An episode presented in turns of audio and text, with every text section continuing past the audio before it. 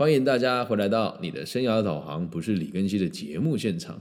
那我们今天这个也算是特别计划中的特别计划中的特别计划了，是因为我在我的 IG 的粉丝专业呢收到了一个私讯，他说我是某某学校人力资源管理所的学生，叉叉叉。哦，那不要讲人家名字哦。他说，目前研究 HR 人员，包含顾问业猎头的斜杠调查。那关于由由由于此专业得知你有从事斜杠跟多重工作，方便回答几个问题，让我做收集问题的同整吗？好，那我就一个一个回答。今天问题有三个，第一个是 HR 哪个方选？应该是想问我说。我在 HR 里面是哪个功能吧？啊，然后第二个问题是从事的斜杠行业有什么？然后第三个是从以及从事斜杠的频率。那我必须得先说，就是这位同学问我这个问题，代表你对于这个名词其实很不理解，然后可能也还没有对于二次曲线跟所谓的这个一直多功的最高价值的斜杠概念有一个基础的认知，所以。我先照你的逻辑回答，然后因为我也不知道你要得到的这个回答的深度到什么地方，那我先以我认为比较表浅跟一般人都能够理解的方式来应答。那如果你觉得什么地方不懂，我们再做调整跟修正了。好，第一个问题，我在 HR 从从事的是哪个方选哦？呃，应该这么讲，就我认为啊，就选训预留态嘛。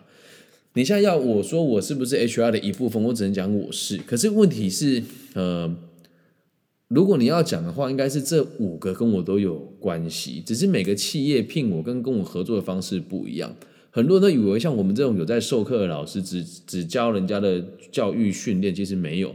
我也很常做协助企业让人家离职的工作，只是这个为这个动作通常不应该是由我们来执行，只是偶尔在做专案的时候。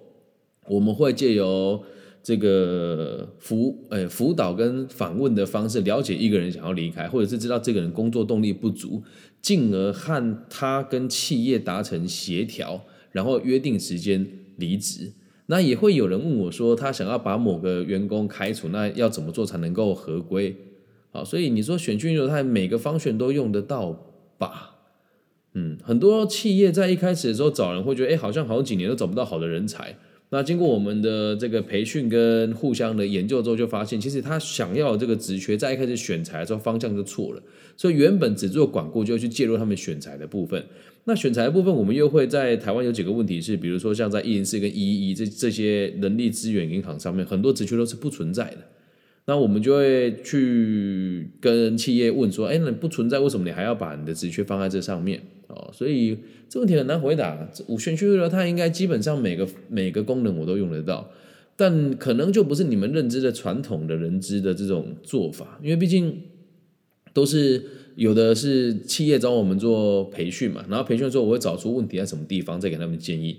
然后有的企业是从头开始整并起啊，比如说像我自己之前的投资，他们的一开始的招募就是我自己做的，所以你问我这问题，我觉得有点太小了，因为毕竟我们都已经是做管过，所以这东西我们必须都得相当。清楚，然后还有一点，我想跟你强调，就是不要把 HR 只看成这只有这五个功能，因为现在现行的 HR 制度，就包含你就读的学校的老师，很多人对产业都是不理解。举个例子哦，以四大会计师事务所为例，这里面的人资就不知道稽核在做什么，可是第一线面试的时候跟前面在筛选的时候，就是由这些人资来进行，所以我认为 HR 的功能应该还可以被扩充，而我在做的事情就是让这个部分的人可以更被。扩充，其实真的要讲的话，我们在人力资源管理的这个行业，每个人都应该以全人类教育为目标。我知道这样讲可能有点广吧，接下来就可以延伸到我们第二个问题啊，从事的斜杠行业。我看得出来，你应该有被某些老师引导，或者看过某些人自称斜杠在人资的领域里面，对吧？应该有吗？你还在现场吗？我现在问这个问题，你应该有经过有听过别的人这么跟你说他在做这件事情，应该有吧？你还在吗？如果不在，我就继续说下去了。在吗？应该有听过人家这样子讲，说我做人资，我可以顺便做履历见证，可以做职业发展辅导。应该有听人家讲过这个话，对不对？对，那会说这个话的 HR，我我不是想要攻击人家，是你要理解，因为他对某个产业可能不是那么的理解，那他只会在对他的产业明摆的状况之下，去网络上跟人家吹嘘，然后说一些很难理解的话。为什么会这么讲？因为我在做查账，我在做人资以前是做查账的，在 KPN 去做集合，因此我在一年之内查了很多不同的企业，而且会去看到他们的薪资结构，还有他们的每个部门会有的风控是什么。因此，你现在说如果人资要做履历鉴检，我会觉得这是一个玩笑话，因为隔行如隔山，而且有些企业就是那么丁点大，比如说啦，我最近有看到一个人蛮有趣的，他就是做外商的精品业的。人资，那虽然看起来很高档，没有错，但全台湾就只有二三十一个柜。那他做这个人资，他去跟人家讲电子业的履历自传怎么写，这不是他妈的开玩笑吗？所以我认为 HR 从事斜杠不应该往这个发展走，除非他有非常具体的专业，或者是有跨两个部门以上的管理能力，否则就不应该来帮人家做履历见证跟职涯发展。这样能够理解吗？Hi Timmy，有有我看到，只是我现在在回答同学问题，所以还没跟你打招呼。这样明白吧？那我现在分享我的斜杠产业啊，嗯，我也不敢说这个叫产业吧。其实很多人都以为我是做生涯规划跟履历见证为为生的，其实真的不是。呃，如果你要说的话。嗯，因为我我不会拿斜杠这个词来来框架我自己啊，但我就用你的逻辑来出发。我本来一开始是做生涯规划的嘛，这是事实啊。就是我本我回来台湾之后，第一件事情就是车祸完之后，第一件事情就是做生涯规划的这个考照。考完了之后，是现在小学跟初中教他们如何做事性测验。然后后来偶然有一次去这个的退出役军事官辅导委员会做生涯规划的个人咨询。我是里面年纪最小的，但是成效还不错，因为毕竟自己以前在军队服务的时候就做心理辅导了，所以和他们有着不错的相处之后，有一间公司就把我介绍到了大学里面去做生涯规划。那这边听起来好像已经是斜杠，但其实没有，只是在每一个单位做不同的事情。那到大学端之后，我发现一件很有趣的事情是，很多大学的就业辅导做的极其差劲。那这时候呢，会有企业问我说。Benny，为什么你们某一些学校的人才产出这么离奇的水平？然后我就开始在想，哎，对啊，怎么会这样呢？于是就跟某一些学校就业服务处合作，合作之后我会跟学校讲说，我可以跟哪些企业签约，以我个人的名义，然后再从我这里帮学生把履历自传送给企业去。那这时候是不是变成某种程度上的猎头公司呢？那在做这个过程当中，呃，有一些人资或是他们的高阶会知道有一个人做这件事，而且人人才匹配进来的匹配率相当高，甚至有一些主管会因为他说，哎，这个员工不错，怎么来的？有人会讲是李根基介绍来的，于是有一些部门的主管就会找我谈，又或者是这些部门的主管有一些是我以前稽核查过的客户。那在这与此同时，他们看到我处理员工的问题，那当他们询价或者是在管理遇到状况的时候，也会直接问我。这时候就变成企业管顾的一环，这样能够理解吗？那在做企业管顾的过程当中，有时候他们会有一些，比如说他们想要在越南盖无尘室啊，或者想要在印尼找这个建建建材跟原料啊，就会再从我这边再找到人，于是我就开始做原物料的中间商。那在原物料中间商这这个这个交易的过程里面呢，我们就会开始慢慢的发现，我们对于这个企业跟企业的交流，还有交易与交易之间的协调的的这个条件，还有方式会越来越熟悉。那慢慢的就会有人想要聘你去做这个企业的储备干部或是中高阶的教育训练，又回到了教育训练这一块。那当你就要训练做的也还不错，然后开始会做一些这个海外的中诊的业务。会有一些人会跳槽嘛？那他跳槽之后，肯定会问你说：“哎，我们跳出来，这个企业还有哪一些东西，我们可以把东西拉出来创业？我们就会开始做类似创投的功能，会投资某一些人去承接之前他企业的工作出来做。那我们就有也变成 VC 嘛？哦，这是我做的斜杠。那现在开始念 EMBA 的时候，就开始就进入另外一个循环，就是我的同学全部都是企业的中高阶。哦，比如说德玛吉森呐、红泉呐、啊宝成呐，然后还有这个台生啊等等的这些大企业，那他们也会跟我协调完之后，用我的身边的人才，那我的人才将他们企业之后，有一些地方就会自然而然的成为一个派系。那成为了派系以后呢，就会有很多时候他们会跟我讲说，我们公司的这个状况还不错，什么时候可以适合投资？于是就会开始做所谓的这个投资跟理财的动作，这样能够明白吧？那一直斜出去也斜不完啊。那本来我也不想做自媒体。只是因为我在第一线服务的时候，在劳工局、社会局、教育局啊，对，还少讲一件事情，我们做的那么出色，讲出色有点不要脸，但是是实话。你可以看目前在线上任何一个生涯规划老师跟企业广播都没有做到我这个水平。但是你们学校，我不提哪间学校，你们学校在台湾是权威没有错，但你们学校如果产出像我这样子做生涯规划的角色，目前没有人的做法会跟我一样。那在这个过程当中，就会开始有某一些长官会来问我们的想法是什么。于是我现在在台中市担任他们的青年咨询委员，在彰化县担任他们这个县长室秘书处的某一些青年政策指导的顾问。那也在台中市教育局担任他们的这个咨询委员。在这些东西开始这样子轮转之后，你就会发现，嗯，我只是把生涯规划跟人力资源这个东西做成一个。结合跟多角的可能性，那我们也会在失业补助。你如果在人资业，一定要知道这个台湾有一个叫做这个半年半薪的失业补助，还有这个安心上工这些专案，那他们都会做一些培训。这时候人家问谁有实务经验，然后谁的课比较有趣，就会开始来找我嘛。但在找我这个过程当中，我会常常听到很多人讲网络上的某一些人说的话，有一些人真的是乌合之众，就是我会做。自媒体是因为我实在是受不了很多有一些年轻 HR 就自称自己是主管，但他们只是助理啊，在办公室里面使用影印机的档的档次，又或者是某一些上市贵公司集团投资的子公司的招募，就是我们讲最入门的工作，在外面就讲的好像真的一样，然后说哦，我们开这个人资的课啊，啊，你去仔细观察，上的都是大学生，要不然就是那些名不见经传、想要做生涯规划、完全没有实务经验的人。然后我就觉得很纳闷，是怎么会有人愿意付钱给他们呢？但后来发现，我真的是见识太浅薄了。就很多顶尖的大学生也会觉得他们讲的很有道理，因为你们在大学上的课，老师讲的都非常的抽象且无聊。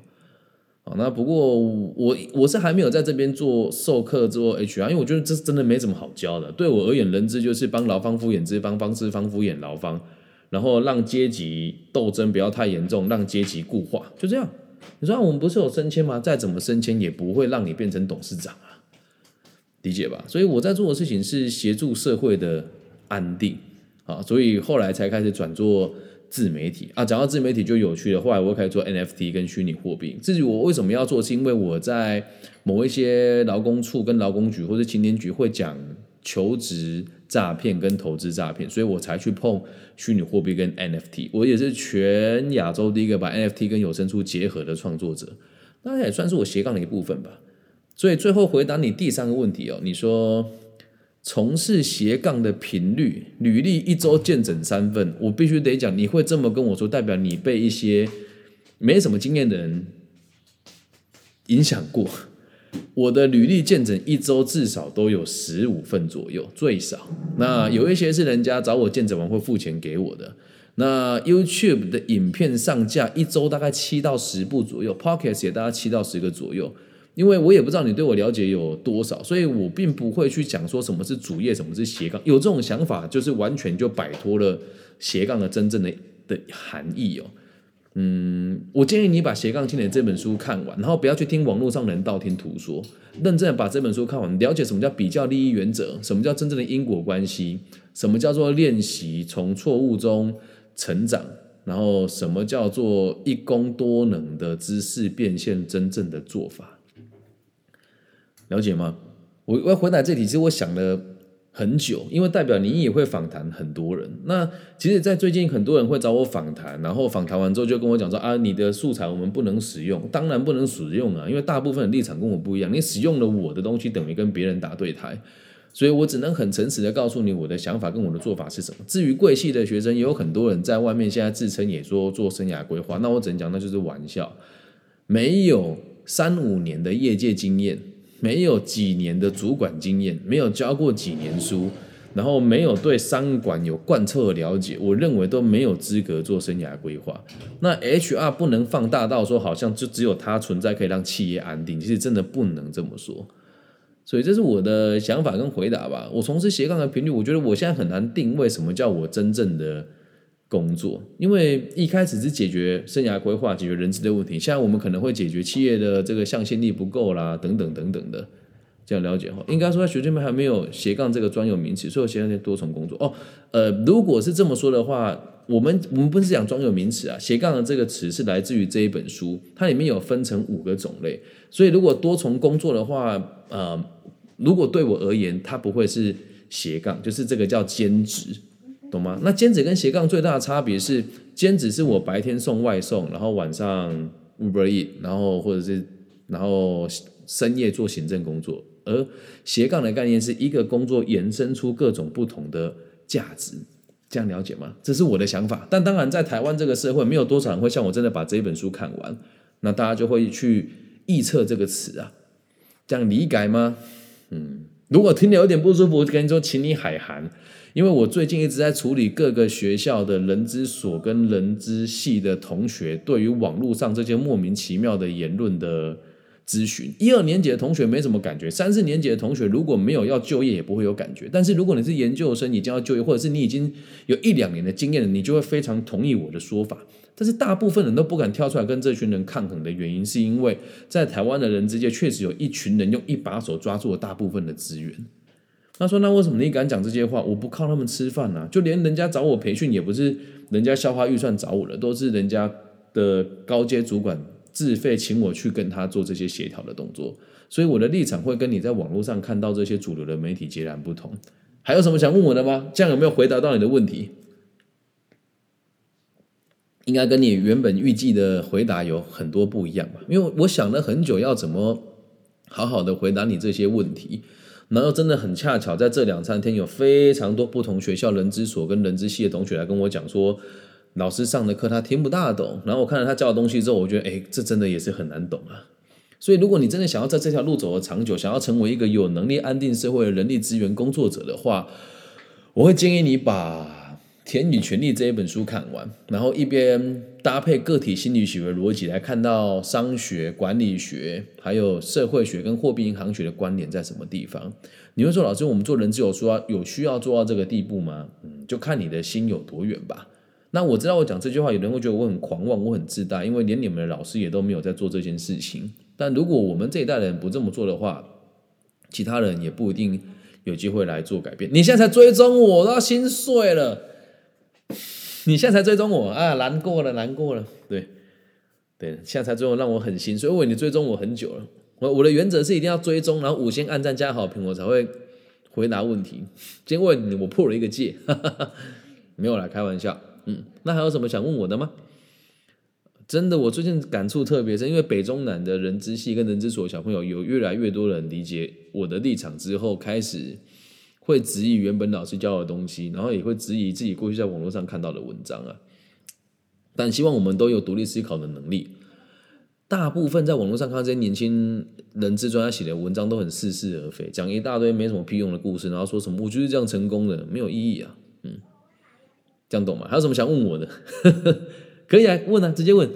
就跟你聊完，今天有四个不同学校人资系的同学问我这些问题，没关系啊，不要露脸啊。你不露脸，你可以打字，或者是直接我们用赖通话都可以，不用客气，不用担心，也不用害羞。对，那有问题就提出来吧。然后刚刚那个 Timmy 同，哎，那个另外一位 Timmy 同问我那个理财的问题，待会我再回答。那我先把今天的这个专访的问题回答完，嗯。还有什么想问的吗？嗯，现现在开放，大家可以回，可以提问跟人资或是生涯规划相关的问题了。对，反正这一集就是，嗯，也真的让我觉得啊，我在台湾这个业界夹在中间，其实我很痛苦，而且我做这件事情，让很多老师对我很讨厌，因为我帮学生做咨询是不收钱的了。你问我的正职工作吗？嗯，我这么讲好了。我用最低调的说法叫做我没有正职的工作，那用最高调的说法是我已经跳脱寿星阶级很久了。这就很像你去问那个企业主说你的正职工作是什么，他可能旗下有三四间公司的投资，这样能够明白吗？我现在还有投资很多不同的东西，所以我不需要正职的工作，理解哦。所以就是可能会人家对我会误会，因为平常我也不大会跟别人主动告知说我在做哪些事情，但我有很多投资，所以会让我有一些被动收入。但倒也不是什么诈欺的工作，有一些投资啦，或者是管顾啦，然后有的是专案呐，所以不一定啊。有的专案可能半年二三十万，然后有的是知道诶某些地方的某些原料目前没有，我调得到货，我就去做这种方式做资源调动，然后赚到钱。嗯，我我到现在其实都很想跟年轻人讲啊，就是如果你们想要做自媒体，或是想要自己出来创业的话，一定要这个观念，不要再被什么找一份工作多多职业的这个价值都是骗人的。受薪阶级就是受薪阶级，社会本来就有阶级啊，员工就是员工，调动资源的人就调动资源的人。我知道这样讲很多人听得会很不舒服，但我必须得讲哦，我们我并不是为了有钱才赚钱，是因为。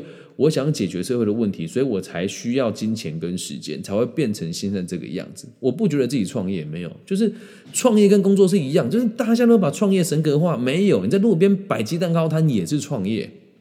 所以我并不会说自己创，我只会说我找到了最好的方式赚钱，解决社会的问题，然后赚到钱。解决的问题越大，赚到的钱就越多。赖通话可以啊，所以你现在想用通话的方式吗？可以。要吗？要通话？要通话的话，我就先把这一集结束，然后再录第二集，让你用问的，OK？可以吧？那我就先把这一集关掉，然后再开下一集哦。现在我们通话，然后也是录音录下来，这样可以接受吗？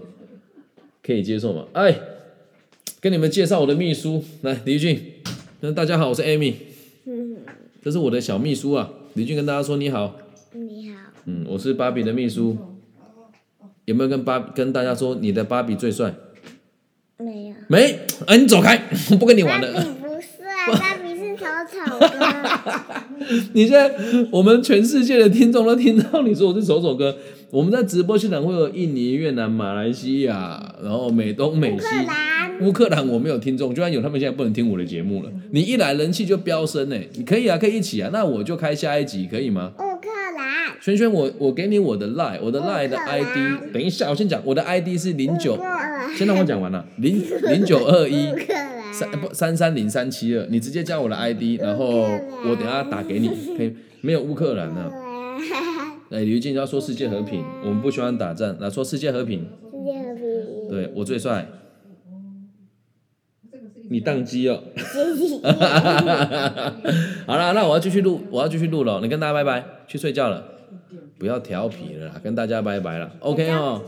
圈圈这样可以吗？我把啊，你定你假装定格，我会假装定格。圈圈这样可以吗？你加我的赖了吗？不要闹了，你小调皮。芭比看一下圈圈有没有加我的赖。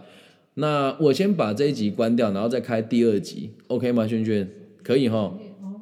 圈圈有收到吗？然后我先把录音关掉。好，那这一集到这边了。如果喜欢的朋友可以透过各种管道赞助我。本节目接受各种赞助，五块十块不嫌多，五万十万也不嫌少。我爱你们，拜拜。